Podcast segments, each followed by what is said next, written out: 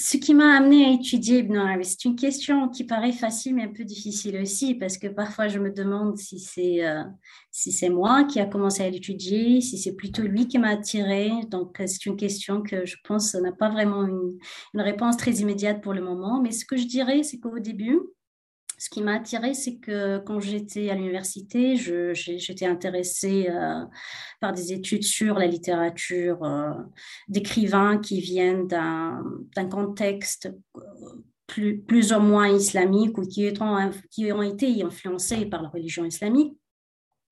Et je suis tombée amoureuse de, de Ibn Arabi parce qu'à travers la lecture de ses œuvres.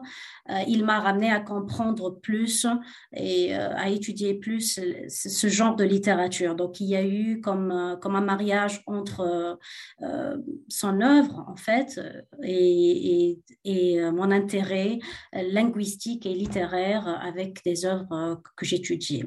Et surtout, qui m'a aussi attiré, c'est que, puisque en tant que spécialiste en linguistique et en langage, je, voulais savoir un peu plus sur le langage symbolique.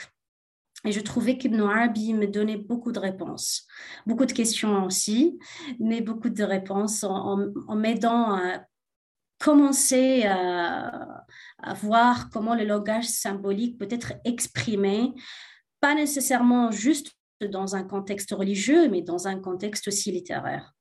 Euh, donc ça, c'était tous les débuts qui m'a qui m'a amené à l'étudier. Et maintenant, je continue toujours à, étudier ses œuvres et, euh, et, découvrir un peu plus sur sa pensée.